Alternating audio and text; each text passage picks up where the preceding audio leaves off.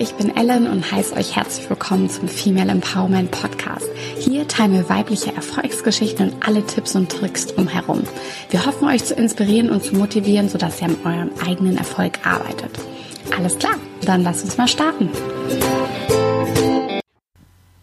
Hallo und herzlich willkommen zu einer weiteren Folge von The Female Empowerment Podcast. Ich sitze hier heute mit Katja Schuh. Katja ist 27 Jahre alt und lebt in Wien. Sie hat internationale Betriebswirtschaftslehre studiert und anschließend einen berufsbegleitenden Master im International Retail Management absolviert. Danach war sie Regionalverkaufsleiterin bei der Hofer KG und begleitete als Managerin die Landeseröffnung von Aldi Italia. Im Januar 2019 gründete sie als Leadership Coach ihre eigene Firma, VSUIT. VSUIT ist ein Female Leadership Institute und basiert auf drei verschiedenen Säulen: Mindset, Auftreten und Netzwerk. Alles für den beruflichen Erfolg von Frauen. Was sie motiviert hat zu gründen und warum Business Fashion Empowerment ist, wird sie uns heute erzählen. Herzlich willkommen, Katja. Ja, hallo Ellen. Ich freue mich sehr, bei deinem Podcast dabei zu sein. Ist mir wirklich eine riesige Ehre. Ja. Danke für die nette Vorstellung. Ja, ja, super gerne. Ich freue mich, dass du heute äh, live für uns am Start bist sozusagen und dass du hier willig bist, uns ein paar Antworten zu be beantworten. ähm, ein paar Fragen Alles, zu beantworten. Sehr gut, sehr gut, sehr gut. Magst du uns vielleicht, bevor wir so richtig loslegen, ähm, kurz was zu dir privat erzählen? Ja, total gerne. Also du hast dir schon gesagt, ich bin 27 und, und lebe in Wien und das ist auch meine wie soll man sagen, Wahlheimat. Also ich komme eigentlich aus einem kleinen Dorf in Österreich und bin zum Studieren nach Wien gezogen und werde so schnell hier nicht weggehen. Also lebe hier wirklich schon neun Jahre lang wow. und liebe die Stadt, weil sie so multikulturell auch ist ja. und so vielfältig. Und das zeichnet mich als Person, glaube ich, auch aus. Deswegen fühle ich mich hier, fühle ich mich hier einfach wohl. Also wir haben extrem viel kulturelle Sehenswürdigkeiten und irgendwie ja Veranstaltungen. Aber es gibt natürlich auch Business, viele Organisationen, die hier den internationalen Sitz auch haben in Wien für mhm. die Länder SII zum Beispiel. Und das ist eben auch attraktiv, finde ich, dran, dass es einfach so ein Schmelztiegel ist. Mhm. Genau, und ich persönlich bin auch, wie gesagt, eine vielseitige Person. Ich äh, kann mich für sehr viele Sachen begeistern. Äh, ich glaube, das ist eine gute und eine schlechte Eigenschaft von mir, meine Begeisterungsfähigkeit. Ähm, und ähm, ja, mache verschiedenste Sachen in meiner kleinen Freizeit. Am liebsten koche ich, ähm, weil das irgendwie oh. sehr, ein sehr kreativer, entspannender Prozess für mich ist. Ja. So fast, fast schon therapeutisch. und wenn man Zwiebel schneidet, dann heult man auch noch dabei. Na, äh, nein, das liebe ich sehr und ich lebe hier mit meinem Verlobten in der Wohnung ähm, gemeinsam äh, in Wien und, und ähm, genieß aktuell ein bisschen die Sonne draußen auf der Dachterrasse. Habt ihr Sonne? Oh, das ist ja, das ist echt ja, frech. Also hier hat es also, heute gewittert und geregnet. Ähm, ja. Nein, wir haben Sonne. Ah. Ich habe Shorts an. Ah. ja, in Hamburg ist es nicht so, nicht so super das Wetter, gell? Nee, also die letzten Wochen war es richtig gut, aber jetzt so seit zwei Tagen ist es total eingebrochen und es ist wieder zurück zum Hamburger Schiedwetter so ein bisschen. Naja. Aber das Gute ist, es ändert sich immer. Ja, genau. Und das ist irgendwie wie das Leben einfach. Ja. Man muss es eh nehmen, wie es ist und, so. und akzeptieren, es hilft eh nichts. Ja. Was kochst du denn am liebsten? Hast du irgendwie so ein Lieblingsgericht, wo du sagst, das kochst du am liebsten? Ähm, wir leben seit einem Jahr eigentlich vegetarisch. Also ich esse eigentlich zu Hause koche ich nur vegetarisch und ja. nur auswärts esse ich ab und zu mal Fleisch. Und das heißt, ähm, mein Lieblingsgericht, was ich eigentlich koche, ist eine, sind so Bowls. Ja, ich liebe oh, es, irgendwie ja. verschiedene Sachen in so ja. Bowls zu geben. Voll. Weil irgendwie so, es ist schön separiert, aber es ist auch gemeinsam und das schmeckt einfach super. Und dann halt mit ja, Linsen und Halloumi und Avocado noch dazu mm. und Joghurtdressing und so und könnte ich mich schon eingraben drin. Mm. Ja, das klingt gut, das klingt gut. Ich äh, lade mich schon mal virtuell ein bei Sonne Absolut. auf eine Bowl auf deiner Dachterrasse. Ja, es klingt super. Also wenn du mal in Wien bist, dann kommst du vorbei. Wirst bekocht. Ja, das mache ich. Magst du uns vielleicht einmal kurz da mit hinnehmen, wie dein Leben so vor der Selbstständigkeit aussah? Also du hast ja dafür, ähm, dass du erst 27 bist, einmal schon unglaublich viel und auch sehr viel in hohen Positionen ähm, gemacht. Magst du uns da vielleicht mal ein bisschen mit hinnehmen in diese Zeit? Mhm. Mhm. Also ich muss sagen, ich bin eine sehr fokussierte Person schon immer gewesen und und habe mir, wenn ich mir Ziele vorgenommen habe, die sehr rigide verfolgt. Und ich habe eigentlich in der Schule, da bin ich in die Handelsakademie gegangen, habe ich gewusst, ich möchte Managerin werden, mhm. ja, ich mhm. möchte äh, Teams leiten und ich habe dann äh, mir gedacht, was, das mache ich, ja, und habe mich dann für die Wirtschaftsuni entschieden und habe diesen Weg äh, weiter verfolgt und wirklich wie du sagst, schon in jungen Jahren sehr gute Positionen begleitet, weil ich es mir auch selber zugetraut habe mhm. irgendwie, weil ich wollte das und ich habe gewusst, das ist der Weg und dann bin ich den gegangen. Mhm. Und gleichzeitig habe ich aber immer gewusst, mein ultimativer Weg wird mich irgendwann ins Unternehmertum führen, weil mit 16, ich kann mich noch ganz genau erinnern, habe ich das erste Mal den Begriff Entrepreneurship gelesen in ja. einem Buch und ich dachte, wie cool ist das denn? es ist ein Wort und das ist die Mischung aus Englisch und Französisch und das hört sich einfach nur super an ja. und es klingt ähm, einfach total nach mir. Es ist diese Kreation von, von Sachen, das Gestalten. Mhm. Und das war also immer in meinem Hintergrund, aber ich wusste, ich will trotzdem Führung vor allem äh, erlernen und, und sehen, wie kann ich das schaffen, verschiedene Menschen hinter einer Vision zu vereinen mhm. und an einen Strang ziehen zu lassen. Mhm. Das hat mir einfach immer interessiert und, und auch Potenziale zu fördern. Weil das ist ganz stark jetzt auch in meinem Unternehmen die, die Vision einfach, ich möchte Potenziale freilegen und, und das eben mit einem Fokus auf Frauen. Mhm. Und wenn du sagst, okay, wie war mein Leben davor? Ähm, ich bin jeden Tag aufgestanden, habe mich in einen Anzug geworfen oder in ein Kostüm oder in ein Kleid und bin dann ähm, in meine Filialen gefahren, äh, wo ich äh, Regionalverkaufsleitung war bei uns heißt das Hofer, bei euch ist das Aldi mhm. ähm, und, und habe eben dort meine Teams geleitet und zum Erfolg geführt, weil es waren wirklich schwierige Filialen, als ich die übernommen habe und ich habe eben mit einem mit meinem Führungsverständnis, was auf einer sehr beziehungsorientierten Basis einfach steht, versucht ähm, ihnen was weiterzugeben für ihren Führungsstil und so haben sich sich einfach verbessert auch als Führungskraft. Mhm. Und das hat dann wirklich zum Erfolg geführt und, und dann wurde ich auch befördert nach Italien, um dort die Landeseröffnung mitzubegleiten. Ja. Was auch eine spannende Zeit war. Ja, das glaube ich. Richtig cool. Sprichst du Italienisch? Also ich habe es dort gelernt. Ach cool. Also vorher konnte ich ein bisschen etwas, weil ich einen, einen Kurs gemacht habe von der Firma aus, aber das war nicht vergleichbar mit dem, was du dann irgendwie im Alltag brauchst. Mm. Ich habe dann das Glück gehabt, in Italien selber auch noch Italienischkurs äh, besuchen zu können und dort habe ich dann wirklich gut gelernt weil meine Lehrerin konnte nur Italienisch und die hat dann nur mit mir Italienisch gesprochen und mit den Mitarbeitern natürlich dann auch. Die konnten zwar alle Deutsch, ja. aber ich wollte es halt lernen. Ja. Und dann habe ich über irgendwelche internen Prozesse auf Italienisch gesprochen und das war so lustig einfach, ja, einfach zum zu kugeln, wie ich versucht habe zu erklären, welche Schritte nacheinander kommen und das auf Italienisch. Aber es, es hat sehr geholfen. Ja. Ach cool. Ja, äh, also finde ich äh, wahnsinnig spannend. Ähm, äh, zwei Fragen erschließen sich mir. Ähm, ja. Und zwar ähm, richtig Klischee und Schubladen denkend. Gibt es im ID in Italien mehr Pasta als im ID Deutschland oder bei der Hofer KG? Also du meinst vom Sortiment her? Ja. Ja, absolut. Ja, absolut. Okay. Ja, ja, es gibt ähm, ein, ich, ich glaube, 70 Prozent des Sortiments sind sogar aus Italien. Also nagel mich jetzt nicht auf die Zahl fest, aber ja. wirklich eine Mehrheit ähm, der Produkte wird aus Italien von italienischen Herstellern quasi gekauft, weil das den Italienern eben auch sehr wichtig ja. ist, sozusagen. Ähm, und, und da wird voll der Fokus drauf gelegt. Ähm, und es gibt ur viele Pastasorten und es gibt auch Risotto-Reis dort und, und, ja. und sowas findest du in, in Deutschland oder in Österreich halt nicht. Ja, ja, ach, ja, spannend, ne? dass sich das doch ja, dann so irgendwie so bestätigt. ja, total. Aber es ist auch so, dass die Menschen das auch ganze Zeit essen gefühlt. Mhm. Jedes Mittagessen gibt's Pasta. Und ja. ähm, trotzdem bleiben die Menschen dort dünn. Also ich verstehe es nicht. Echt verrückt. Ja. Hm. Naja, vielleicht äh, muss man auch mal nach, länger nach, Austra äh, nach Italien auswandern, um das dann ähm, nachzuvollziehen. Ja, sie essen, sie essen teilweise dann nicht so viel. Ja. Da, äh, ist mir, ist mir ah, okay. irgendwie aufgefallen.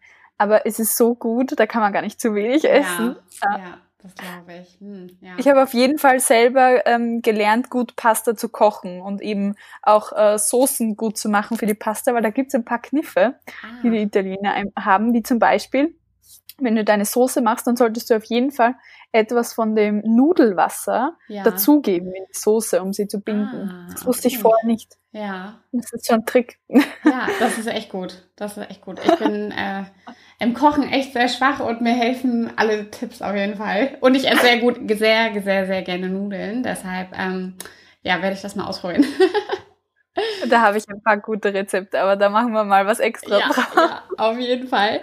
Ähm, eine Frage hat sich, äh, hatte ich mir gerade irgendwie noch gestellt. Ähm, dadurch, dass du halt noch so jung bist und dann ja auch diese Regionalverantwortung hattest, auch bei der Hofa KG, ähm, haben da, also haben die Mitarbeiter von Anfang an gut auf dich reagiert? Weil ich könnte mir vorstellen, dass der eine oder andere dann doch ein bisschen älter war als du. Oder haben die so gedacht, mhm. oh, was will denn die Katja jetzt hier, weil äh, was will die mir denn beibringen?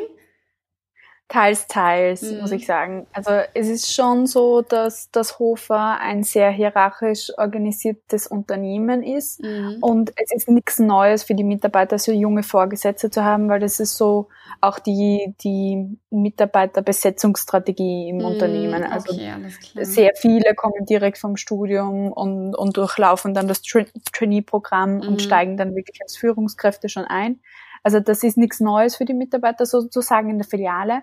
Aber du hast schon echt ein paar dabei, wo du sagen musst, okay, du musst schon mit der Kompetenz beweisen, aber auch mit diesem Fingerspitzengefühl, wo wo ist die Grenze einfach zwischen, nehme ich mir das jetzt raus und, und oder baue ich die Beziehung auf? Mhm. Also das ist schon die Frage, worauf du dann pochst und, äh, und zerstörst dir vielleicht die Beziehung zu den Menschen und du kannst aber nicht ohne den Menschen. Das ist mhm. absolut so. Du brauchst diese gute Beziehung oder lass ich, drücke ich mal ein Auge zu oder so. Mhm. Also es ist ständig ein, eine bisschen eine Gratwanderung. Mhm. ähm, die man aber einfach nur mit, mit Ehrlichkeit und Authentizität meistern kann, wie ich mhm. finde. Mhm. Also wenn ich, wenn ich transparent bin, und das habe ich immer auch mit meinen Filialleitern und Leiterinnen gemacht, ähm, wo ich gesagt habe, okay, das ist die, die Richtlinie, die ich einhalte. Und, und wenn sie sagen das und das, dann, dann ist das für mich jetzt eine Zwickmühle. Was ja. soll ich da jetzt machen? Und wenn ich das so transparent darstellen kann, dann wissen sie auch, in welcher Situation ich mhm. bin. Und mhm. wenn ich so dann entscheide, dann wissen sie, warum ich das mache. Nicht um ihnen irgendwie was Schlechtes zu machen oder ähnliches, sondern weil es einfach meine Richtlinie ist, nach der ich arbeite. Mhm. Ja. Ja, das und, ähm, ist ein guter Hinweis, ja. Mhm. Ja, total. Und, und ich finde, das ist einfach im, überall im Leben so, wenn du dich in einer Zwickmühle befindest, in irgendeiner Art und Weise, es kann ja auch in einer Beziehung sein oder ähnliches, wenn du sagst, ich persönlich würde lieber das machen und mein Freund, meine Freundin würde gern das machen, äh, ich will, dass, dass er sie Spaß hat, aber auch ich und das äh, begibt mich in eine Zwickmühle, dann spreche ich die an. Mhm. Weil das, das kann nur zum Positiven im Endeffekt sein, weil dann, dann sieht man, man nimmt den anderen wahr und gleichzeitig hat man aber trotzdem auch das andere da. Mhm. Und da muss man halt gemeinsam einen Lösungsweg finden. Und das finde ich eben so spannend an Führung. Man, man bewegt sich immer ein bisschen in einem Spannungsfeld, mhm. das man aber meistern kann, ja, ja, wenn man, wenn man sich traut und ehrlich und authentisch ist. Ja, ja. Ja, finde äh, find ich, äh, also toll, wie du das gemacht hast und dass du das alles so gemacht hast und auch, ähm, ähm, ich glaube, damit kommt man auch irgendwie am, am weitesten, ja. Mhm. Jetzt, Katja, erzähl mal, wie kamst du dann auf die Idee, dich dann irgendwie selbstständig zu machen und äh, was genau bietest du mit V-Suit an? Äh, das ist eine, eine gute Frage. Ich, wie gesagt, ähm, ich habe halt jeden Tag ähm, Anzüge getragen und, ja. und eben Business Fashion und habe mir dann gedacht, eigentlich ist es äh, wirklich ein Scheiß, was man da zu kaufen bekommt als Frau. Äh, und habe gedacht, da muss es ja irgendwie was Besseres geben, ja. weil ich war einfach nicht zufrieden mit der Qualität der Materialien einerseits. Das war extrem viel nur mh, künstliche Materialien wie Polyester, mhm. ohne irgendwie natürliche Materialien einzuarbeiten. Äh, die Sachen werden irgendwo produziert und außerdem sind sie überhaupt nicht funktional. Sehr viele Röcke sind zu kurz oder zu eng, die Blusen sind durchsichtig, ja. die Blazer haben alle miteinander keine Taschen. Also es ist so, äh, ich soll in dem Ding arbeiten und ich und, und wenn ich zum Beispiel in der Filiale unterwegs war, dann habe ich Handy, Schlüssel, Chip, mhm. äh, Visitenkarten äh, äh, vielleicht noch alles dabei und wenn ich jetzt nicht Taschen in meinem Blazer habe oder in meiner Hose, wo soll ich die ganzen Sachen unterbringen? Ja, klar, ja. Also das, das war einfach so ein, ein Gedanke, wo ich mir gedacht habe, das müssen auch andere Frauen brauchen. Ja. Und habe dann einfach ein bisschen äh, Research gemacht in, in, die Richtung und ähm, habe dann eigentlich wieder entdeckt ein, ein, eine Leidenschaft von mir. Mhm. Ich habe als als Jugendliche habe ich viel gezeichnet und gemalt und, und auch Mode Zeichnung gemacht. Okay. Weil ich wollte eigentlich mal mit 14 äh, sogar Designerin werden. Ach, cool. Und habe mich dann aber dafür entschieden, also ich habe ich hab zwei Wahlmöglichkeiten im Endeffekt für meine weitere Schullaufbahn damals gehabt. Mhm. Nämlich einerseits in die Handelsakademie zu gehen und eben in den wirtschaftlichen Bereich und andererseits aber ähm, in die Modeschule zu gehen. Mhm. Und äh, ich habe mich dann für die Handelsakademie entschieden, wofür ich sehr dankbar bin, weil ich habe dort extrem viel gelernt, was ich jetzt im Unternehmertum brauche, nämlich dieses wirklich hands-on Buchhaltung, Rechnungen schreiben, ja. das ganze System einfach zu verstehen. Ähm, aber ja, habe mich damals halt dagegen entschieden und jetzt ist das irgendwie einfach wieder zurückgekommen zu mir, diese Leidenschaft für die Mode und fürs Auftreten auch nach außen. Ja, wie spannend. Und ja. ja, irgendwie, irgendwie schließt sich der Kreis immer. Ja. Es ist so wie, wie Steve Jobs äh, hat einmal gesagt, you can only connect the dots looking backward. Ja. Das heißt, du kannst immer nur im Nachhinein feststellen, wozu war es denn gut, dass ich mich damals mit dem und dem beschäftigt mhm. habe oder dass ich das und das gemacht habe. Und das ist auch eine der, der wichtigsten Sachen, glaube ich, die man im Leben lernen kann, das zu genießen, was man jetzt gerade macht weil es irgendwann was bringen wird oder auch wenn es dir jetzt gerade im Moment für überdrüssig erscheint. Du wirst eine Fähigkeit und eine Stärke daraus ziehen, die dir später helfen wird. Mhm. Ja. Dementsprechend ist jede Herausforderung, jede Challenge wichtig. Ja, das stimmt. Und um, um zu sagen, was, was Resuit macht, du hast es in der Einleitung schon, schon äh, gut äh, gesagt auch. Also ich beschäftige mich eigentlich mit, mit den Erfolgsfaktoren ähm, für den beruflichen Erfolg für Frauen. Mhm. Also was braucht Frau, um erfolgreich zu sein? Da, damit beschäftige ich mich einfach ähm, in der Literaturstudie sehr viel. Also ich lese sehr viel darüber, was wurde darüber schon geschrieben, welche aktuellen Studien gibt's dazu, ähm, was können Frauen besonders gut ähm, und wie können sie im Endeffekt ja glänzen in ihrer beruflichen mhm. Karriere. Mhm. Und da stoßt man dann relativ schnell und, und ich habe auch eine Umfrage gemacht, jetzt zum Weltfrauentag dieses Jahr am 8. März, wo 300 Frauen mitgemacht haben zum Thema, was brauchst du in deiner Karriere, um voranzukommen. Ja. Und da sind zwei Sachen aufgetaucht, nämlich einerseits äh, Selbstbewusstsein und andererseits Durchsetzungsfähigkeit. Mhm. Und das sind äh, Sachen, die ich auch mit dem Auftreten assoziiere. Und da gehört natürlich auch die Kleidung, das Selbstbewusstsein rein wenn ich zum Beispiel einen meiner Resets anziehe, dann wirke ich ganz anders natürlich wie jetzt gerade, wo ich in, in kurzen Shorts da sitze. Ja, das vergibt, gibt mm. dir eine mhm. ganz andere Strahlkraft und ein anderes Auftreten und ähm, take it or leave it, aber der erste Eindruck ist wichtig und wir alle haben Normen im Kopf und unsere berufliche Norm ist aktuell äh, männlich 40 weiß mhm. und im Anzug. Das ist die berufliche Norm. Und schon alleine, dass du eine Frau bist, ähm, entsprichst du dieser Norm nicht ganz. Mhm. Das ist einfach das, was wir aktuell an, in, an Bildern in unserem Kopf haben. Das ist auch wissenschaftlich belegt. Es ist diese, diese ähm, Biases, die wir eigentlich mhm. da haben. Heißt, äh, ich sage nicht, dass äh, wir Frauen jetzt einfach nur nach den Männerregeln spielen sollen, aber bis zu einem gewissen Grad ähm, muss man das verkörpern, was von einem erwartet wird, auch wenn man Karriere machen möchte. Und das heißt, ich brauche mal ähm, das Handwerkszeug, was brauche ich überhaupt, um Managerin zu sein, um CEO zu werden, was wird von mir erwartet. Ja. Und ähm, dadurch, dass ich extrem viel darüber gelesen habe und es selber schon gelebt habe, was es heißt, in jungen Jahren nämlich das zu verkörpern, Managerin zu sein, Führungskraft zu sein, möchte ich da einfach sehr viel weitergeben welches Mindset hast du da, welches Auftreten hast du da und, und vor allem, wie baust du dir auch ein berufliches Netzwerk auf, mhm. das dich auch stärkt einerseits, also Stichwort Peer Group, eine positive Peer Group und andererseits aber auch ähm, Richtung Beförderungen und so weiter, wo du dich einfach nach oben hin orientieren kannst. Mhm. Ja, Ja, das ist auch ein total wichtiger Punkt, ne? Also einfach ähm, Netzwerk zu haben, aktiv irgendwie zu fördern und ähm, auch anderen Leuten da vielleicht ähm, weiterzuhelfen. Mhm. Ja, total. Also Netzwerk ist immer ein Geben und Nehmen. Man kann nicht nur erwarten, okay, ich, ich tausche mit dir Telefonnummern aus und dann wirst du mir helfen, ohne dass ich jemals etwas ja. reingebe. Das ist Beziehungsaufbau, den man da macht. Ja, ja, total. Wie bist du denn dann in die Umsetzung gegangen? Also ähm, hast du Vollzeit gleich in deine Selbstständigkeit gestartet oder war, hast du es in Teilzeit gemacht oder hast du es erst komplett neben deinem normalen Job in Anführungsstrichen gemacht? Wie, wie war so diese Zwischenphase? Also ich habe ähm, so die Vorbereitungsphase, die habe ich während meinem Job ähm, gemacht, immer abends halt, wo ich ähm, recherchiert habe, ähm, was gibt es überhaupt am Markt, also Marktanalysen, habe mich ein bisschen umgeschaut äh, um Produktionen und so weiter, also einfach mal versucht, da reinzukommen in die Branche auch. Also ich bin zwar aus dem Handel, aber nicht aus dem Modehandel oder mhm. ähnliches. Das heißt, es war trotzdem sehr viel neu für mich. Und da musste ich mal rein und, und habe mich informiert, wann sind die internationalen Stoffmessen etc. Also die, die Sachen, die habe ich nebenbei gemacht. Mhm. Ähm, meine Marke angemeldet und sowas, weil das hat sowieso eine Vorlaufzeit. Mhm. Und das waren so circa ein halbes Jahr, wo ich da, wo ich mich da schon vorher vorbereitet habe.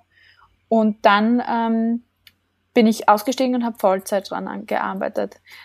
Und habe nebenbei, also ich war dann in der Bildungskarenz, das ist ein bisschen etwas Österreich-typisches, das gibt es in Deutschland nicht. Ähm, da kann man quasi eine Auszeit machen, um sich weiterzubilden. Ach, okay. Und mhm. ähm, da habe ich meine Coaching-Ausbildung gemacht. Also ich bin systemischer Personal- und Business Coach. Und äh, nebenbei habe ich auch den Anzug, den WeSuit entwickelt und habe so quasi an beiden meinen Geschäftsfeldern, äh, nämlich die Mode und äh, das Karrierecoaching für Frauen, gleichzeitig gearbeitet. Mhm. Ja, ach spannend. Und ähm, äh, wie ist es so? Also wo ist die Produktion ähm, von, von den Anzügen, sage ich mal? Ist das alles sehr transparent oder wo, wo kommen die Materialien her? Also alles ist made in Europe. Mhm. Ähm, wir haben Materialhersteller in Portugal, in Deutschland, in Italien und in Österreich. Das war's. Cool. Mhm. Und ähm, gefertigt wird in Kiew in der Ukraine in mhm. Feinen Atelier mit vier Näherinnen. Und äh, da sind wir einer der wenigen Kunden sozusagen, also einer von fünf Kunden. Ähm, okay. Das heißt, da wird wirklich alles in Handarbeit äh, für unsere Sachen gemacht und einfach sehr familiär. Also ich kenne mhm. einfach alle Näherinnen dort und, und besuche die Produktionsstätte schön. auch. Ja, ja und, und, das ist für mich auch ein Teil von Frauenförderung, dass, Total. dass man mhm. da so kleine Unternehmer halt auch unterstützt. Außerdem passt es natürlich zu der, zu der Unternehmensgröße für uns mhm. jetzt gerade. Ja, ja, auf jeden Fall. Ich hatte zuerst eine größere Produktion, aber da hat das dann nicht zusammengepasst mit, äh, mit der Größe. Und das würde ich auch jedem mhm. raten, der, der irgendwie im Business ist. Man, man braucht auch Partner, die gleich groß oder gleich mächtig sind wie, wie man selber, ja. damit jetzt das, das Powerplay sozusagen auch ausgeglichen ist. Mhm, ja, guter Tipp. Ja, ja, ja, natürlich. Ne? Wenn der sagt, unsere Losgröße sind 500 Anzüge und du weißt aber genau. nicht mal, was du irgendwie verkaufst und dann sagt der Pech gehabt, so, ne? dann kommt man ja, ja auch voll. schnell so ein bisschen an seine Verhandlungen. Ja, so ungefähr war es. Ja. ja. ja, so ungefähr ja. war es. Ja. Äh, ich bin da in das Ganze schon ein bisschen blauäugig reingegangen. Also ich bin jetzt nach, nach eineinhalb Jahren ähm, Resuit-Gründung, äh, also eineinhalb Jahre ist es her, dass ich gegründet habe, zwei Jahre im Endeffekt, dass ich mich damit beschäftige und weiß, dass ich genau das mache, äh, mhm. gescheiter. Mhm. Sagt man gescheiter in Deutsch? Ich weiß nicht. Klüger. Hm? Klüger heißt das. Sagt ja, man gescheiter? gescheiter kannst du sagen, gescheiter kannst du auch sagen, ja. Okay. Jetzt bin ich schon klüger geworden. Ähm, nämlich dass das schon Kapital ist, ja, was man, ja. was man da braucht in der Modebranche vor allem. Mhm. Und das ist, und da, da muss man sich eh gegenseitig unterstützen. Ich habe sehr viele andere ähm, Unternehmerkolleginnen, die auch in der Mo Modebranche sind, wo man uns einfach so gut wie möglich versuchen, gegenseitig zu supporten und, und Reichweite aufzubauen und, und, und. Mhm. Und eben da die Gemeinschaft stärken, weil es ist sonst herausfordernd, ja, in, in so einem kapitalintensiven Markt. Ja, ja, das glaube ich. Und es ist ja auch, ähm, äh, äh, es gibt ja auch so starke Qualitätsunterschiede, ne? Bei Mode denke ich mir immer so. Also man und mhm. äh, gerade wenn man dann einen gewissen Qualitätsanspruch auch hat und dann auf jeder e Ebene der Lieferkette sozusagen dem gerecht werden will, mhm. stelle ich mir auch manchmal gar nicht so einfach vor in, in der Modebranche. Ähm, ja. Ja, absolut, weil ähm, manchmal vergleicht man sonst Äpfel mit Birnen irgendwie. Mhm. Ja. Ähm, und da muss man echt äh, in, in gutes Marketing oder einfach äh, eigentlich gar nicht so Geld, aber Denkarbeit investieren, mhm. was deine Positionierung wirklich ist und, und wo die Vorteile liegen ja. damit das wirklich gut rüberkommt. Und, und gleichzeitig äh, finde ich so magisch, was in der ganzen Zeit schon passiert ist, weil ich war einfach im ersten Jahr auch sehr aktiv, wo ich Behind the Scenes und so weiter hinter Research gezeigt habe und mhm. das hat sehr viele Leute begeistert und, und die sind jetzt in meiner Community sozusagen und mhm. das ist ein, mhm. ein sehr ähm, bestärkendes Gefühl auch. Ja, ja, das glaube ich. Ja. Und was würdest du noch so sagen? Was sind vielleicht so die Stärken und Schwächen jetzt einmal in der Modebranche, wo du jetzt unterwegs bist, aber auch in diesem Coaching-Bereich, was ja eine weitere Säule deines Unternehmens ist? Mhm. Also ähm, Stärke in, in, in dem Bereich ist natürlich jetzt in der Modebranche, dass ich natürlich auch sehr nah an meiner Kundin bin, mhm. weil wenn ich, ähm, ich mache öfter mal so Verkaufsevents, jetzt gerade nicht, weil jetzt haben wir Corona, aber grundsätzlich so kleine Verkaufsevents, wo ich einlade zu Prosecco und so weiter und das ist, das ist einmalig für die Kundenbeziehung mhm. einfach. Ja. Also ich, ich kenne die einfach auf einer sehr privaten Ebene, weiß, wie deren Leben ausschaut und kann mich dementsprechend auch in der Produktkreation dran richten und dran mhm. orientieren. Und äh, weiß natürlich auch, wo, wo sind die ja, Hindernisse aktuell noch. Warum verkauft sich ein Produkt gut und das andere nicht? Und kann mhm. das eben beobachten.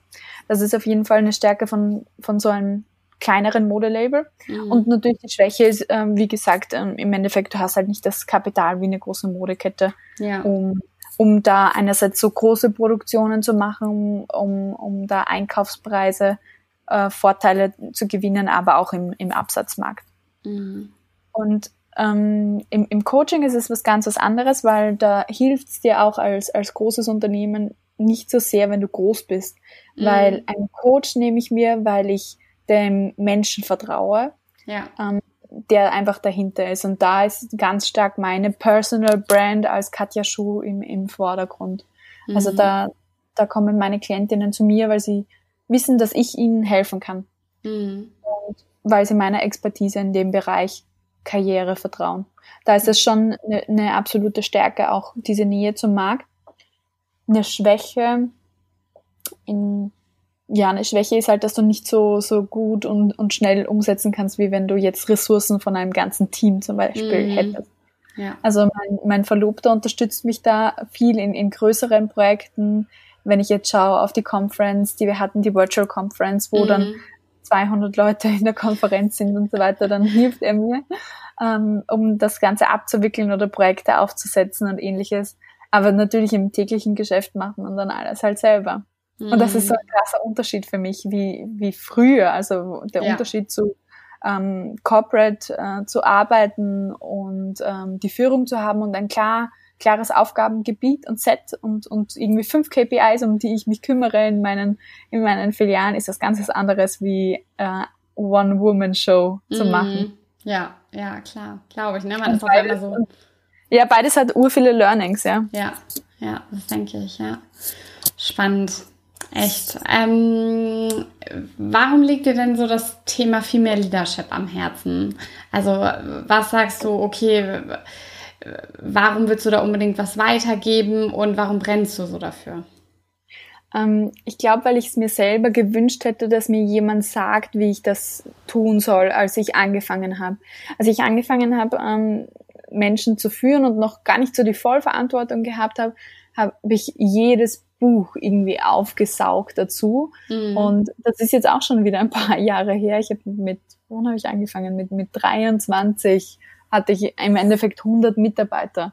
Und ähm, das ist jetzt auch vier Jahre her und, und irgendwie gab es nicht so viel Literatur, die wirklich auf das eingegangen ist, was, was, was ich als Frau erlebt habe in meinem Berufsalltag. Mhm. Also so, so Beispiele wie auch ich habe so Bücher über eben so psychologische Führungsbücher auch gelesen, wie man sich ver verhält, was, was das dann über einen aussagt und so weiter, ja. Mhm. So klassische Sachen. Und dann, und dann sind so Gebarungsanweisungen da drinnen, die nur für Männer sind. Und sie, sie reden auch nur über Männer. Wie, ja. wie du, wenn du da, dieses typische, stell dir vor, die, die Hände hinter den Kopf verschränkt, die Beine breit naja, oh, dann yes. markierst du dein äh, Re Revier. Und ich so, ja, aber wenn ich mich so hinsetze, dann hält mich jeder für crazy oder äh, sehr, ja, wie soll man sagen, angeboten. Ja, ich weiß nicht. ja genau. Aber genau solche ah. Sachen ähm, stehen dann da irgendwie drinnen mm. und es wird mit keinem einzigen Wort äh, erwähnt, dass einfach die kulturelle Erwartung an eine Frau ganz anders ist. Mm. Ähm, und äh, ich habe es äh, zu Eingang schon ein bisschen erwähnt, man ähm, ja, gefährdet da ein bisschen die soziale Ordnung. Und gerade im deutschsprachigen Raum ist die noch höher als oder noch ausgeprägter als im englischsprachigen Raum, weil wir auch das in unserer Sprache so sehr verankert haben, die Geschlechtertrennung mit ja. er, sie ja. und den ganzen weiblichen und männlichen mhm. Formen. Und das, das prägt einfach extrem.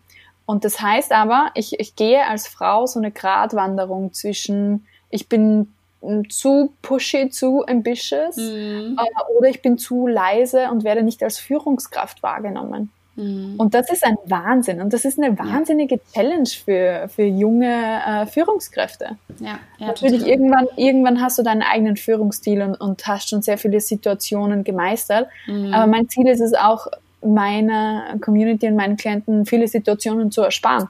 Ja. Und zu sagen ähm, und mit, mit Rat und Tat einfach zur Seite zu stehen. Mhm, ja, also ich finde, ähm, es ist halt auch da immer so eine Gratwanderung, finde ich, insbesondere für Frauen. Also, ähm, weil ich habe schon das Gefühl, dass es irgendwie so ein bisschen verankert ist, äh, ja, Frauen sollen sympathisch rüberkommen. Wenn mhm. man als Frau zu durchsetzungsstark auftritt, ähm, kann dann das auch schnell negativ ausgelegt werden. Ne? Ähm, ja die will immer ihren Kopf durchkriegen, äh, die ist stur, vielleicht auch zickig, wohingegen bei Männern das, ähm, also ist jetzt ganz generell und wahrscheinlich total pauschalisiert, was ich hier sage, aber es ist schon mein Eindruck, ähm, dass es dann bei Männern so, Mann, ja, der der steht sein Mann und genau, äh, weicht nicht von seinem Standpunkt ab.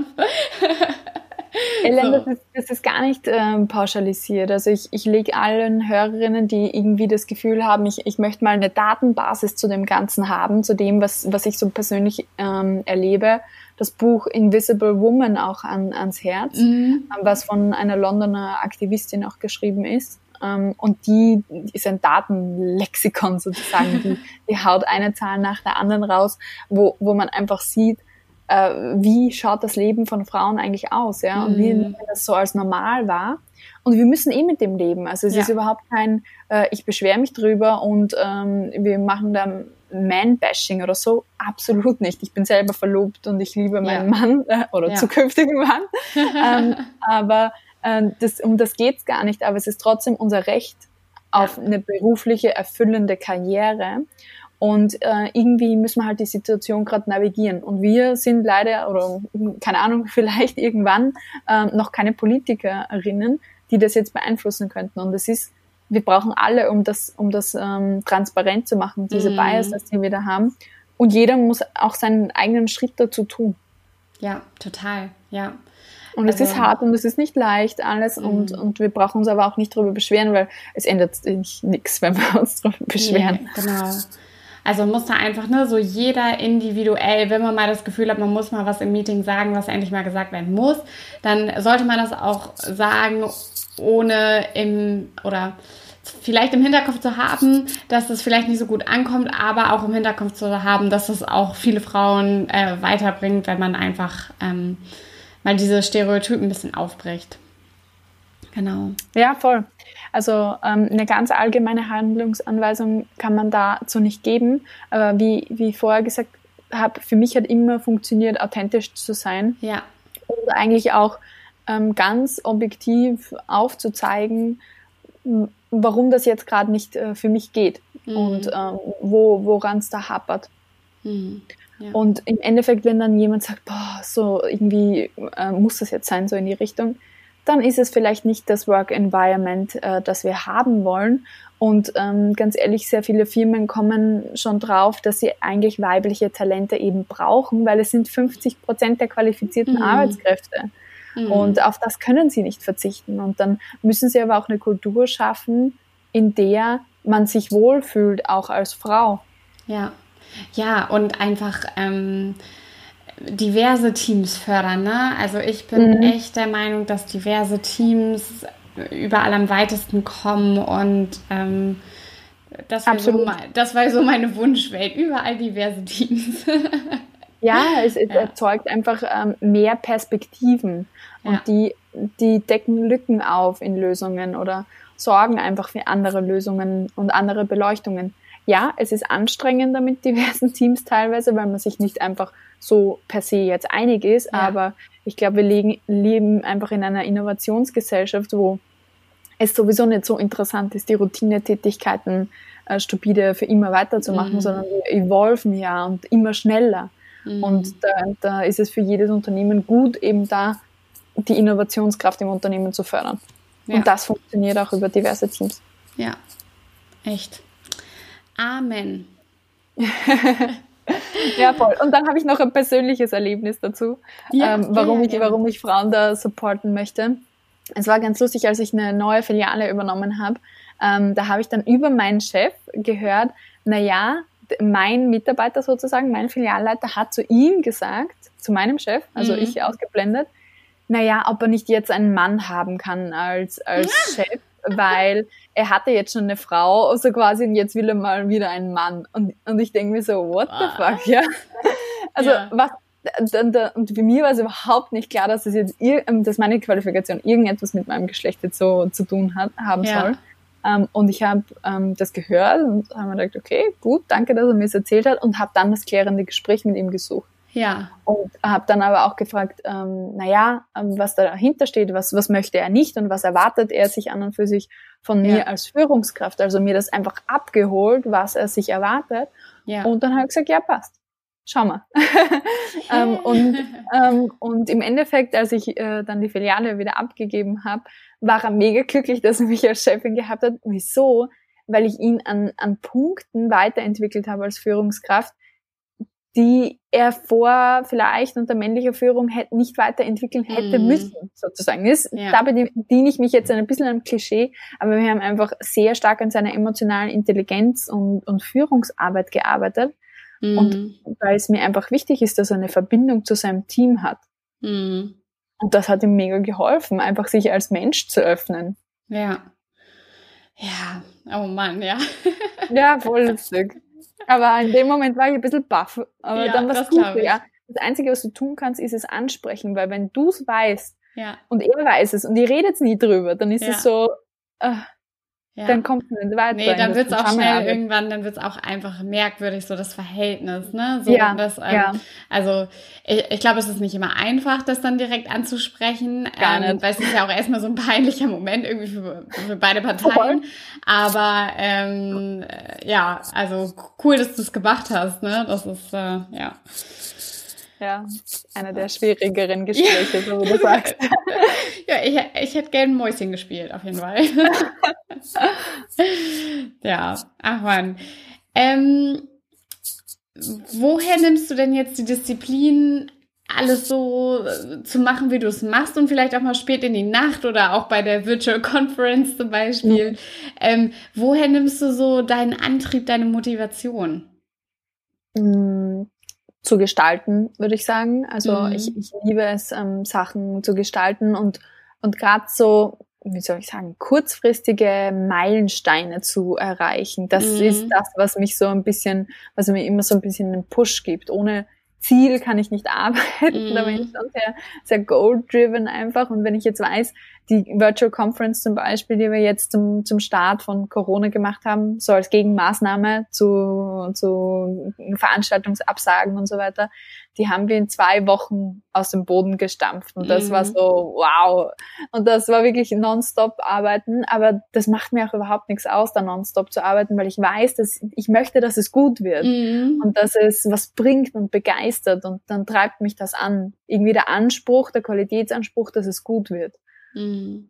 Das könnte man schon ein bisschen so mit Perfektionismus ein bisschen zu, verbinden. Mhm. Aber ich habe schon dann, aber das ist nicht so Perfektionismus bis ins kleinste Detail bei mir überhaupt nicht. Also ich bin mhm. eher so der Mensch so, dann ist better than perfect. Also mhm. absolut. Ich bin eher der Mensch, der sagt, äh, gehen wir mal raus mit den Sachen und wenn irgendwie ein Typo drin ist oder sonst was, who cares, ja. ja. Das ist eher so meine Einstellung. Ähm, aber es ist halt schon dieses Achiever-Gehen, was ich da in mir habe, was mich da antreibt, irgendwie mm. so Erfolge einfach auch zu feiern. Ich liebe Erfolge zu feiern. ich, das muss ich wirklich zugeben. Und ja, es ist auch, man kann das schon beleuchten, auch aus einer wenn ich mich jetzt da selber reflektiere als Coach mhm. und so weiter, dann, dann hat das schon mal ein, ein Anwandlungen, wo man sagt, die sind nicht mehr so gesund für mich oder so irgendwie. Mhm. Aber ähm, gleichzeitig verdanke ich dem Ganzen halt auch sehr viel, was ich schon in meinem Lebenslauf eben da drin stehen habe. Ja. Und auch sehr viel, was mich einfach so weitergebracht hat und glücklich gemacht hat auch. Also ich bin total stolz, dass ich diese Herausforderungen gemeistert habe mhm. und schaue so gerne auf diese Zeiten auch. Mhm. Ja, ja, das glaube ich. Aber hattest du auch mal so richtig schlechte Zeiten oder wo du gesagt hast, ah, ich rufe doch, ich ruf doch mal bei Aldi an, ich frage nochmal, ob ich meinen Job kriegen kann? Absolut. Immer wieder, immer wieder. Also ich, ich finde, wenn du schon mal so einen guten Job hattest und ich hatte wirklich einen guten Job, dann ja. denkst du dir immer, warum tue ich mir das an? Aber wo ist mein Gehalt? ja, wo ist mein Gehalt? Na, wirklich. Also äh, ich würde lügen, wenn ich diese Gedanken nicht habe, weil ja. ich bin hochqualifiziert ja. und im Endeffekt ähm, räume ich dann Kleidung hin und her und so weiter, weil es einfach notwendig gerade ist oder ja. ja, gestalte bis spät in die Nacht irgendwelche Campaigns und hin und her, habe mich in ur viele neuen Themen eingearbeitet, gerade was mhm. Marketing betrifft und so. Und jetzt bin ich gut in diesen Themen. Also ja. es hat dann schon was, aber äh, absolut. Also ich hatte sehr viele solche Gedanken, aber ich habe sehr früh direkt meinem Arbeitgeber gesagt, dass ich aus der Bildungskarenz nicht zurückkomme, um eben dieses Seil, dieses Sicherungsseil zu cutten. Mm, mm. Und ich habe mir aber trotzdem weiterhin die Frage gestellt, na ja, sollte ich nicht nur arbeiten gehen oder so. ja. ähm, im Endeffekt äh, musst du dich dann einfach immer wieder verbinden mit deiner Vision, was möchtest du machen. Mhm. Und für mich ist die, die über, über alle in, äh, Vision ist an und für sich, ja, Menschen zu ihrem Potenzial zu führen. Mhm. Weil ich mhm. denke, und das ist so mein tiefster Glaube, ist, wenn jeder von uns das macht, wo er richtig gut drin ist und Spaß ja. hat und sein volles Potenzial lebt, dann ist die Welt ein besserer Ort. Ja, also das klingt kitschig, aber Nee, das, ich bin da ganz bei dir. Ich glaube das auch. Ich glaube das auch, ja. Ja, das ist schön, weil dann sind wir schon zwei. Ja, und ich glaube auch, dass jeder, ähm, jeder hat ja auch so ein Talent oder so ein Potenzial, was halt kein anderer hat. Also da bin ich mhm. auch so ein ganz so großer Fan und Gläubiger von sozusagen. Ja. Ähm, äh, und äh, also das macht uns ja irgendwie auch aus und das finde ich halt manchmal so schade in der normalen Arbeitswelt in Anführungsstrichen, dass mhm. wir bestimmte Potenziale gar nicht entdecken können, weil wir gar nicht uns, sage ich mal, jobmäßig so weit entfalten können. Ja. Und, Total. Ähm, ja. Irgendwie äh, teilweise die traditionelle Arbeitswelt ist halt eine Verlängerung der Schulbank. Und in, ja. der, in der Schule wird man schon sehr eingeschränkt durchs Curriculum wohin man sich überhaupt entfalten kann. Und ähm, ich erlebe es bei den Schwestern auch noch von, von meinem Freund, die sind auch total eingespannt in der Schule. Mhm. Die sind jetzt 16 und ähm, da ist ein Wahnsinn, welche Tätigkeiten die auch alles machen müssen. Und ich, mhm. kann's, äh, ich kann mich erinnern, als ich 17 war und in der Hack war, ich hatte jeden Tag bis um vier Schule, dann bin mhm. ich nach mhm. Hause, habe Hausebungen gemacht und ähm, teilweise dann noch extra ähm, Kurse belegt oder ähnliches, um mhm. einfach ja die Credits und im Endeffekt so ja das Outstanding zu bekommen, um in der Uni gut aufgenommen zu werden mhm. in gewisse Vereinigungen und so weiter. Und da bist du urbeschäftigt damit, einfach das mhm. zu tun und hast mhm. irgendwie nicht so die Zeit, mal so zu spinnen und zu sagen, was wäre wenn und könnte ja, ich nicht und ja. so weiter.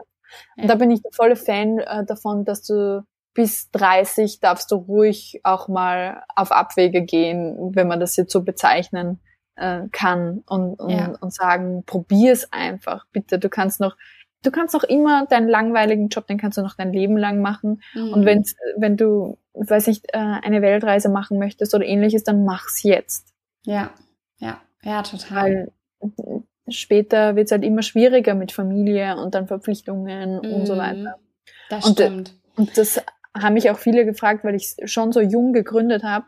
Mm. Und äh, ich denke mir so, also wäre ich 40 zum Beispiel, hätte ich zwar vielleicht mehr Kapital auf der Seite, aber ich hätte nicht diese Power, eben nächtelang durchzuarbeiten einerseits, mm. beides mehr Verpflichtungen und dadurch mehr finanzielle Ängste, glaube ich. Mm. Ähm, und ich hätte mir auch das ganze Zeug beibringen müssen, das ich jetzt gelernt habe. Also mm. es wäre irgendwie kein Vorteil gewesen. Mm, das stimmt. Deswegen. Ich glaube, ähm, das habe ich persönlich immer vergessen. Das finde ich eigentlich ähm, äh, auch ganz spannend, weil es gibt ja noch die Phase, sage ich mal so danach. Also angenommen, man hat Kinder und die sind dann irgendwann aus dem Haus. Und das habe mhm. ich ähm, erfahren, als ich mit den beiden Gründerinnen von Moxibike gesprochen habe. Die sind beide, ich will jetzt nicht lügen, aber ähm, ich glaube Mitte 50. Und mhm. die haben gesagt, ähm, ich sag mal, jobmäßig und kindermäßig und alles andere sind sie aus dem Gröbsten raus und haben dann gesagt, hey, wir haben noch mal Bock, was Eigenes zu machen. Find und wir glauben, spannend. ja, ja. Und das finde ich manchmal, weil ich habe halt das Gefühl, manchmal macht man sich vielleicht auch so ein bisschen Druck, weil das und das will ich auf jeden Fall noch machen oder erreichen, ähm, bis ich äh, vielleicht Familie habe oder bis ich 35 bin oder was weiß ich.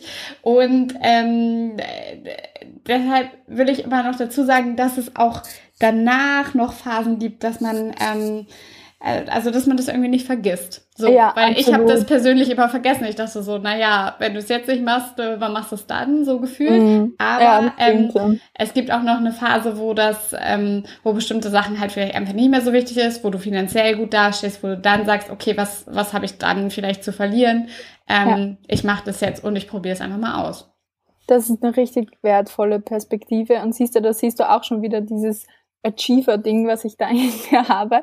Ich denke mir auch immer, ich muss alles immer sofort machen. Ja, Aber ich kenne ja. zum Beispiel eine, eine sehr erfolgreiche Unternehmerin, die hat genau gegründet, als sie schwanger war. Und die hat ihr Unternehmen nach vier oder fünf Jahren, fünf Jahren war es, glaube ich, ähm, verkauft und hatte einen Exit und, ja. und hat das alles gemacht, während sie Wahnsinn. nur unter Anführungszeichen 40 Stunden gearbeitet hat. Weil sie Wahnsinn. gesagt sie möchte nur 40 Stunden arbeiten und in, und in ihrer Firma generell macht keiner mehr als 40 Stunden. Wahnsinn. Also schon cool. Co-Founders und so, aber trotzdem voll cool, voll das Role Model. Ja, total. Ja. Wahnsinn. Ja, und das ist halt so, ne, manchmal, also ich bin da genauso wie du das auch gesagt hast, bin ich auch immer so, ach ja, und das und das musst du noch machen und so. Ne? Aber ähm, das Beispiel hilft mir immer, dass ich denke, nö, musst du eigentlich nicht. Äh, ja. Du hast noch voll viel Zeit und man kann es ja. auch in anderen Lebensabschnitten machen, ja. Die wichtigste Frage als Coach ist dann immer, wenn ich, äh, wenn jemand sagt zu mir, ja, ich muss noch das und das machen, wer sagt, dass du musst? Ja. Also ja. muss es im Endeffekt auch immer nur selbst erlegt. Oder ich gebe jemand anderen so viel Macht, dass er es mir auferlegt. Ja. Ja. Und, ja. und dann, dann muss ich mir die Frage stellen, möchte ich das? Möchte ja. ich das? Ja, genau. Oder warum, ne, warum macht man sich deshalb so einen Stress? Also mhm. manchmal ist das ja auch so, ein, so eine Pleaser-Geschichte, nenne ich das jetzt mal, ja. ähm, weil man versucht, alle ein, alles möglich zu machen, obwohl das ähm, ja eigentlich nicht zielführend ist. So, ne? Na, also überhaupt nicht. Weil oft vergessen wir dann äh, auf uns selber. Und ich glaube, da wird, findet sich jede Frau irgendwie wieder, dass mhm. wir uns sehr oft selber vergessen. Und ich ertappe mich ja auch immer dabei, dass ich mir denke, so, dass ich irgendwo nachgebe oder keine mhm. Ahnung was, weil ich mir denke, ja, dann geht's den anderen besser. Aber ganz ehrlich, gerade im Business schaut keiner auf dich, wenn du nicht äh, selber auf dich schaust. Nee, ist so. Ja, dann geht man gegebenenfalls kaputt, ne? Also man muss da schon die Stärke haben, für sich selber auch einzustehen und zu sagen. Ja.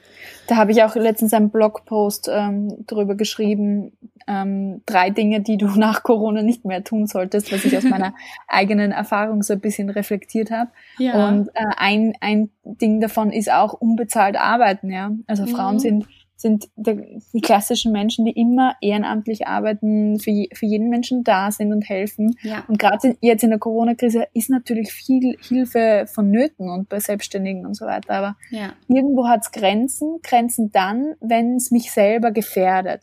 Und diese Grenze darf ich nicht überschreiten. Ja.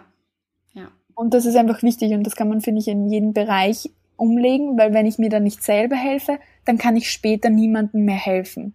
Mhm. Und mit dieser Perspektive, finde ich, ist es überhaupt nicht egoistisch, auch mhm. mal einen, einen, Abend für sich zu haben und nicht ganze Zeit zu sagen, ich muss rennen. Mhm. Ja, ist ein wichtiger Punkt. Also es ist echt, ähm, ja, oder halt, dass man sich selber erstmal helfen muss, bevor man anderen hilft. Ne? Also ja, dass man dann auch, dass man dann, wie bitte?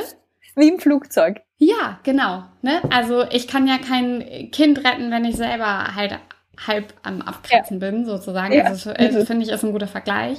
Ähm, ja, dass das einfach wichtig ist, ne? Oder ähm, ja, dass man, ähm, ich weiß nicht, ist ja auch, glaube ich, ein bisschen, äh, ist ja auch immer so, so ein Glaubenssatz, ne? Ähm, liebe dich selber zuerst, ähm, dann nur kannst du andere Leute auch stark lieben, mhm. ne? So und das ist, mhm. ähm, da steckt echt viel, echt viel drin, finde ich. Aber ja. das vergisst man ganz oft in seinem Alltag. Mhm. Ja, ja.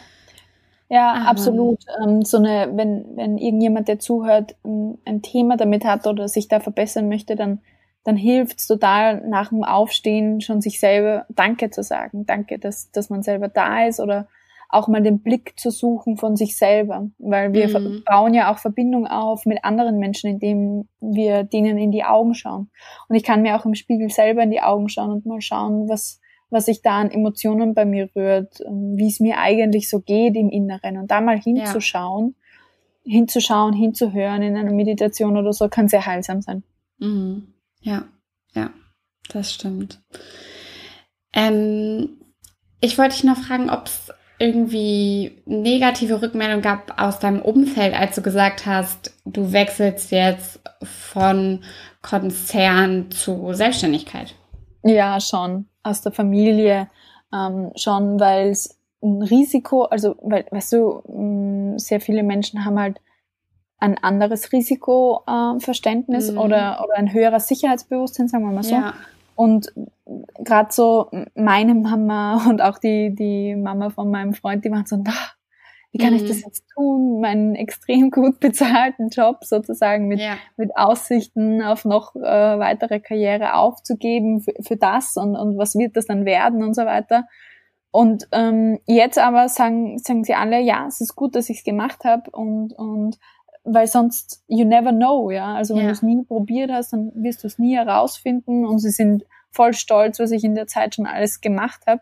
Also du musst dir mal auf der Zunge zergehen lassen, in, in, in sechs Monaten waren wir in 22 ähm, österreichweiten Medien vertreten mit unserem ah, Research, mit, mit den unterschiedlichsten mhm. Themen, natürlich mit dem Launch der Kollektion, aber auch mit der Umfrage über Karriere und Frauen, die wir gemacht haben und jetzt auch mit der Virtual Conference. Also da tut sich einfach viel. Ähm, mhm. Wir haben das Unternehmen oder ich habe das Unternehmen wirklich bekannt gemacht, auch in, in der letzten Zeit. Und wir sind zu einem Player geworden in, in dieser Szene Female Leadership, Female Empowerment.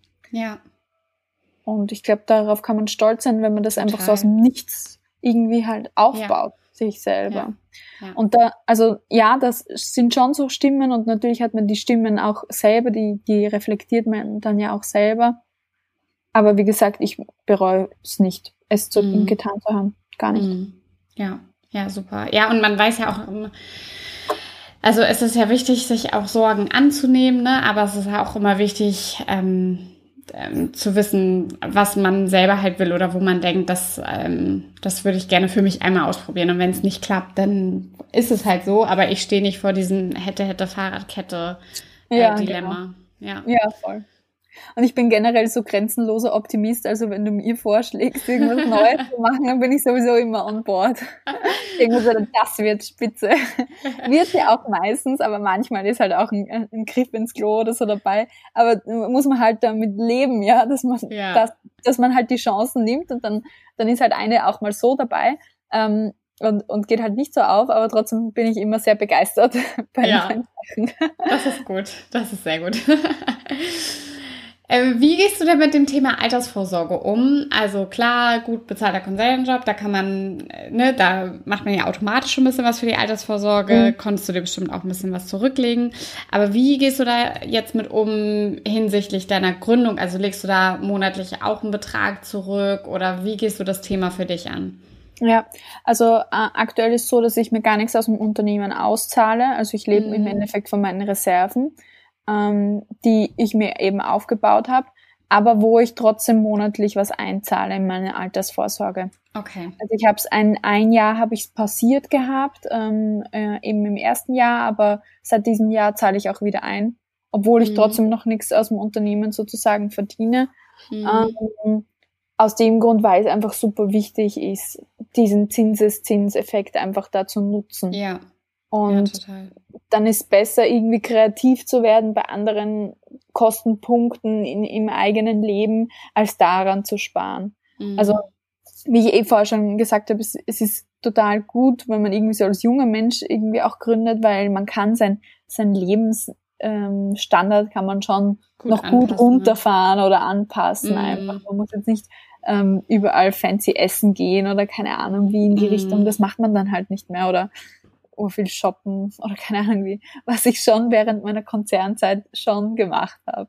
Ja. Also das ist halt ein ganz anderer Lebensstil, aber ganz ehrlich, ähm, jetzt wieder das andere erlebt zu haben, also irgendwie ist es so lustig, weil ähm, als ich Studentin war, habe ich auch schon Altersvorsorge gemacht, weil ich äh, mhm. nebenbei auch gearbeitet habe. Und äh, dann eben dieser Sprung äh, richtig Karriere machen, All-In-Vertrag und, und, und. Und da war schon so, dass ich ähm, Geld für Sachen ausgegeben habe, die jetzt vielleicht nicht unbedingt hätten sein müssen, sozusagen. Mhm. Und manchmal auch viel Geld dafür ausgegeben habe. und jetzt dann wieder die andere Seite zu, zu, zu leben und ähm, schon gut zu leben, aber halt mhm. natürlich nicht äh, im Sausenbraus oder irgendwie so in die Richtung. Mhm. Und dann wertschätzt man das auch irgendwie ganz anders wieder. Mhm. Äh, man nimmt es nicht als selbstverständlich und ich glaube, dieses Gefühl zu haben, das nimmt man dann auch nachher mit oder das möchte ich auch nachher wieder mitnehmen. Natürlich ist mein Ziel, meine, mein Einkommen wieder ähm, absolut zu steigern. Ähm, man ja. macht ja ein Unternehmen nicht zum Spaß, sondern auch um, zu, um Gewinn zu generieren. Ja. Ähm, aber man nimmt trotzdem dieses Gefühl der Wertschätzung mit, glaube ich. Und dass es nicht ja. selbstverständlich ist, ähm, dass einen Leute für die eigene Leistung bezahlen und dass das ja. einen Wert hat. Und ja, ich glaube, ach so, nee, das ist Dankbarkeit, ja. Ja. Ja, ich glaube, dass auch jeder Euro, den du mit einer selbstständigen Tätigkeit verdienst, ähm, dass das nochmal ganz anders ist, als wenn du dein monatliches Gehalt kriegst. Ähm, ich, ich weiß gar nicht, wie ich das sagen soll, aber irgendwie ist die Währung eine andere. ich, es ich, fühlt sich definitiv anders an. Wieso? Weil du es einfach härter sozusagen ein bisschen verdient hast. Ja. Aber genau diese Experience macht mich auch ein bisschen ähm, humble sozusagen, mhm. auch gegenüber ähm, einem Angestelltenverhältnis. Also wenn ich jetzt nochmal das verdienen würde wie, wie vor zwei Jahren, dann mhm. würde ich das ganz in einer anderen Perspektive sehen, weil ich es mehr aus der Unternehmerperspektive noch betrachten kann und sagen kann, wow, es ist eine Wahnsinnsleistung als Unternehmen, dieses Geld zu verdienen und, meinen Mitarbeitern dieses Geld zu zahlen. Ja. Weil es einfach nicht selbstverständlich ist. Und, nee. und das, das ähm, ist irgendwie eine gute, eine gute Lehre, eine gute Beziehung. Aber um, mhm. um zurückzukommen auf die Frage, Altersvorsorge ist voll wichtig, ist vor allem, finde ich, für Frauen wichtig, dass du sagst, ähm, selbst wenn ich dann eine Karenzlücke oder sowas habe, dass ich da rechtzeitig privat auch vorsorge. Mhm. Ja, nee, sehr gut. Ähm, wie definierst du denn Erfolg für dich persönlich? Ähm, Erfolg ist für mich die Erreichung von, von selbstgesteckten Zielen.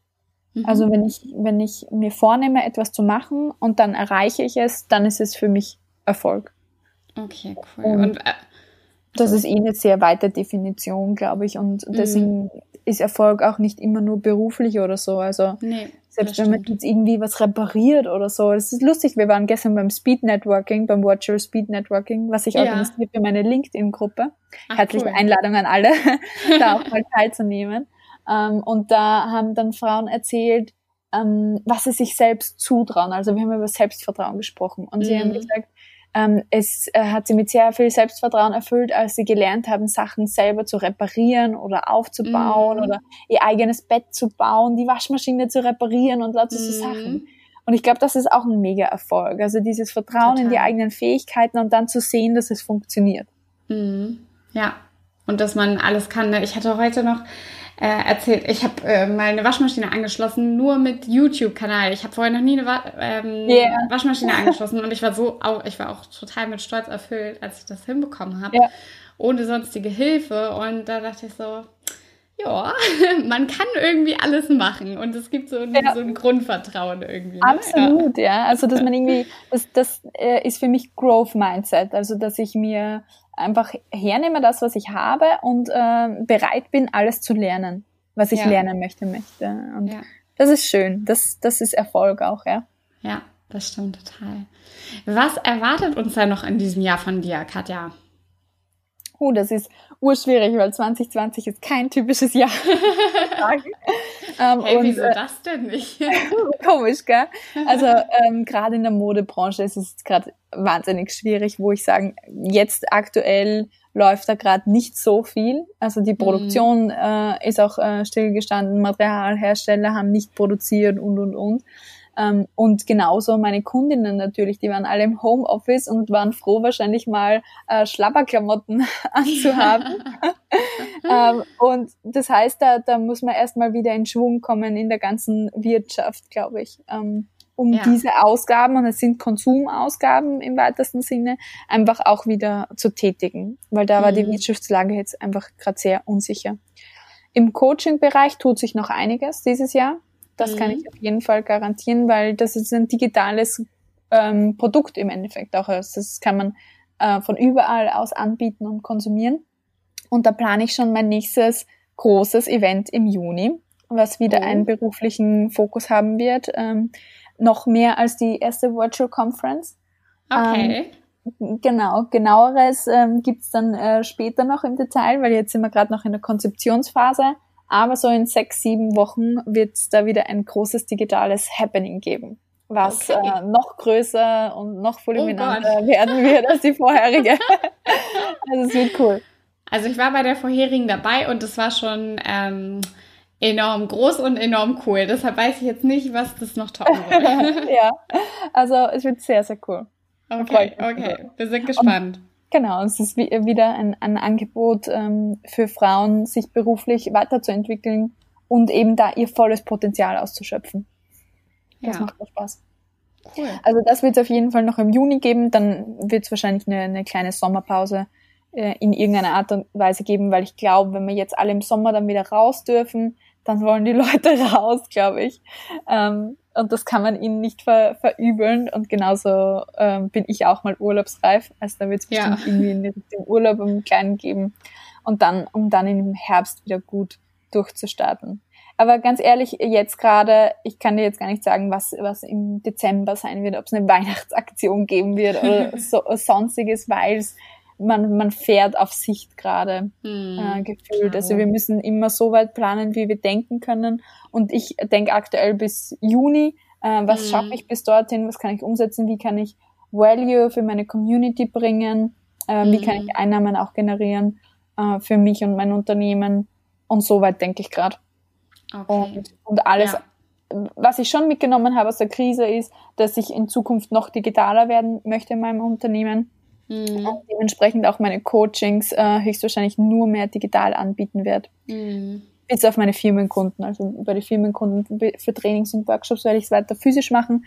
Aber gerade ähm, ähm, mir fällt es ehrlich gesagt total leicht, eine Verbindung aufzubauen zu Menschen übers, übers Video. Und mhm. ähm, es, ich habe nicht die Erfahrung gemacht, dass es das Coaching-Ergebnis verändert, vielleicht mhm. sogar verbessert, weil wir effizienter sind und und jeder in seinem Raum ist, den er mag. Mhm. In seinem ja, Element. Ja, das stimmt. Ja, das stimmt. Ähm, Katja, wir sind fast am Ende unseres Interviews herangekommen. Ich habe noch so ein paar kurze abschließende Fragen für dich. Mhm. Ähm, was meinst du, was braucht man für Eigenschaften, um Unternehmen aufzubauen? Hm, was braucht man für Eigenschaften? Ich glaube, es ist ein unbändigbarer Wille, das zu erreichen, was ich mir in den Kopf gesetzt habe, weil mhm. Äh, Unternehmer sein fühlt sich an wie eine Achterbahn. Du hast äh, himmelhoch jauchzende ja. Hochs und ganz, ganz tiefe Tiefs. Und einerseits brauchst du, glaube ich, den Willen selber, das wirklich zu machen. Und andererseits ähm, liegt es gar nicht so da, an der Eigenschaft, aber vielleicht an der Vorbereitung oder an, an, an wie du es machst. Ähm, für mich ist es immer ganz wichtig gewesen, eine gute Peer Group zu haben und Menschen, mhm. ähm, die ähnliche ähm, Glaubenssätze oder ähnliche Vorstellungen von ihrem Leben haben wie ich und äh, dadurch mich auch aus so einem negativen Zustand auch rausholen können. Allen voran mhm. natürlich äh, mein Freund und Verlobter, der selber auch Unternehmer ist und okay. wo wir uns einfach selber äh, unterstützen können in, in dem, mhm. was wir machen. Aber auch, äh, wie gesagt, ganz viele Unternehmerfreundinnen, die ich habe, wo man einfach mal anrufen kann, wenn es einem schlecht geht, ähm, mhm. um sich da wieder hochzuziehen. Also die, das ist wie im Amen im Gebet, die Hochs und die Tiefs kommen im Unternehmertum. Und ja. du musst dich bis auf, eine, auf ein gewisses Grad darauf vorbereiten und rüsten. Und das ist kein irgendwie ähm, Gelabere. Ich habe es am eigenen Leib äh, erlebt. Ich habe es äh, ich bei meinem Freund erlebt. Ich habe es bei einer meiner besten Freundinnen erlebt, die die mhm. Unternehmerin ist. Jeder hat sie, diese Hoch und Tiefs. Also das ist wirklich fix. Und dann ist die Frage, was ist deine Strategie dagegen und wie bereitest du dich darauf vor? Und ich glaube, mhm. Wille und durch und, und, und dieser Weg einfach zu gehen und ja, gar nicht drüber nachzudenken, ist es das oder ist es das nicht, einfach zu gehen, ist, ist sehr wichtig. Und dann aber sich eine, eine gute Gruppe zu holen, mit der ich reflektieren kann und ehrlich mhm. sein kann. Ja, ja, ja, prima, danke dir. Und warum meinst du, gründen so wenig Frauen? Mm, also, es ist ja teils, teils. Also in Österreich ist es gar nicht so, dass nicht so viele Frauen gründen, aber Startups zum Beispiel gründen Frauen sehr wenig. Und mhm. weil Startups natürlich auch mit, mit Eigenschaften verbunden sind, die irgendwie ein bisschen männlich sind. Also es ist äh, risikoreicher natürlich. Ähm, und man braucht bis zum gewissen Grad einfach diese Darstellungsfähigkeit und diesen, ja, diese Lust auch sich so darzustellen. Und Frauen sind tendenziell eher so, dass sie, glaube ich, sehr mh, mm, kritisch äh, gegenüber ihrer eigenen Leistung sind. Und als Startup muss ich immer sagen, okay, das ist das Beste, was du absolut irgendwie am Markt bekommen wirst. Mhm. Dieses Selbstbewusstsein haben Frauen selten. Mhm. Und äh, ich glaube, das kann, kann ein Hindernis sein. Und ähm, Frauen machen auch viele Sachen gerne gemeinsam irgendwie gefühlt. Mhm. Also man, man möchte sich da auch immer absichern gemeinsam aber es wird gefühlt besser. Also wir haben eine sehr aktive Community von, von Female Founders zum Beispiel hier in Wien und da gibt es schon sehr viele inspirierende Frauen auch drinnen, die Role Models herzeigen, mit denen man sich verbinden kann und so weiter. Da wird schon einiges dafür getan. In Österreich ist es zumindest so, dass auch ähm, viele Frauen gründen, aber eher in einer eher ein Unternehmen gründen, dass es schon auch am Markt gibt, aber sie machen natürlich ein, eine inkrementelle Verbesserung oder Änderung des Geschäftsmodells, aber es ist jetzt nicht so hoch innovativ wie ein Startup. Mhm. Okay. Ich würde mich selber auch nicht als Startup bezeichnen, von dem her. Weil äh, im Endeffekt das, was ich mache, äh, ist ja auch nicht die, die neue Erfindung des Rads, sondern mhm. äh, im Endeffekt auch eine inkrementelle Verbesserung des Produkts, zum Beispiel Anzug, ähm, aber ein ganz anderer neuer Zugang zur Zielgruppe zum Beispiel. Mhm. Okay, ja. Ja, finde find ich auch ähm, spannend, dass du das noch, also nochmal so unterscheidest. Da habe ich irgendwie mal gar nicht so dran gedacht. also ja, also für mich war Startup dann meistens eher so, ja, kleine Firma, ähm, die, die was Neues auf die Beine stellt, aber nicht, dass es so, hm, ich sag jetzt mal, essentiell neu sein muss, sozusagen. Ne? Mhm. Aber es ist, ähm, ist natürlich eine faire Unterscheidung, ja. Ja, im, im ganzen ähm, gängigen Gebrauch äh, wird das Wort Startup jetzt aktuell schon wirklich so, okay, du, du machst was Neues sozusagen, du gründest mhm. ein Unternehmen. Aber wenn man es jetzt nach, nach ähm, Wörterbuch oder so ähm, beantworten würde, dann wäre Startup etwas, was hoch innovativ ja. oft technologisch äh, ist und für den Markt revolutionär. Mhm. Ja, nee, hast du auch recht. Ähm, wenn wir jetzt Zuhörerinnen haben, die sagen, die wollen auch was gründen. Die haben vielleicht auch schon eine Idee, wissen aber nicht so richtig, wie mhm. bricht man das am Anfang vielleicht am gescheitesten runter. Was kannst du empfehlen?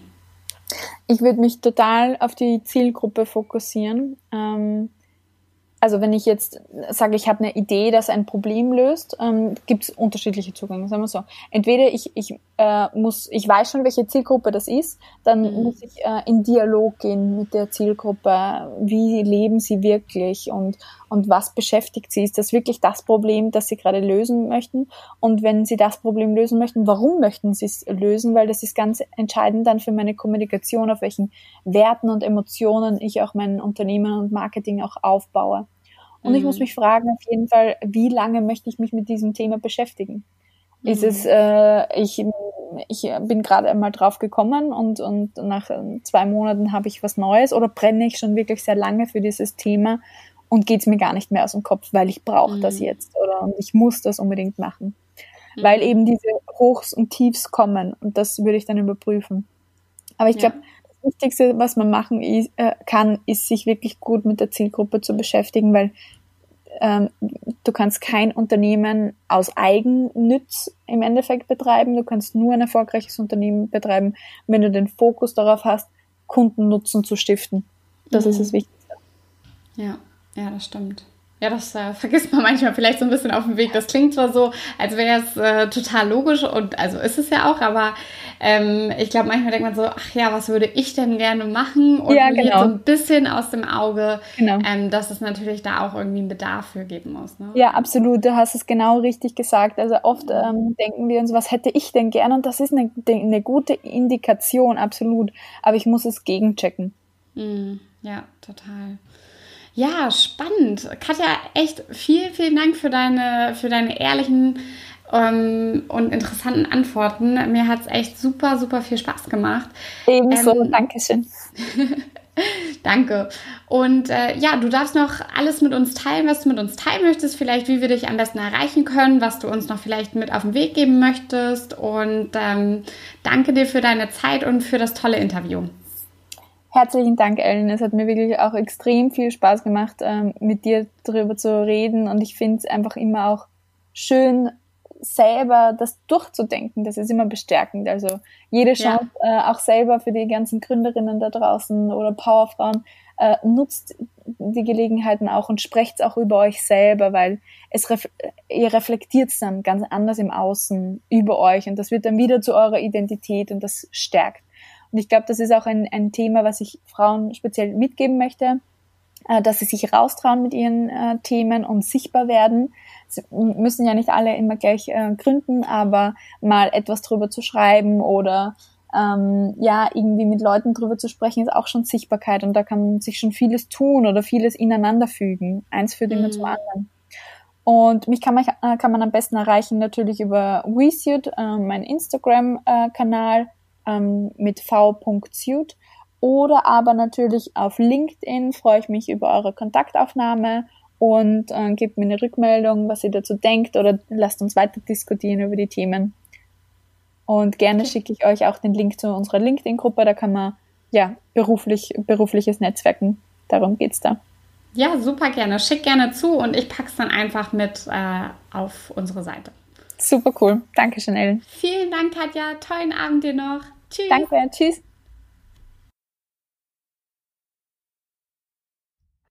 Ja, das war's auch schon wieder mit unserer aktuellen Folge von The Female Empowerment Podcast. Ich hoffe, sie hat euch genauso viel Spaß gemacht wie mir und dass sie euch inspiriert hat und eure Gedanken vielleicht anstößt, ähm, mal gewisse Dinge etwas anders anzugehen.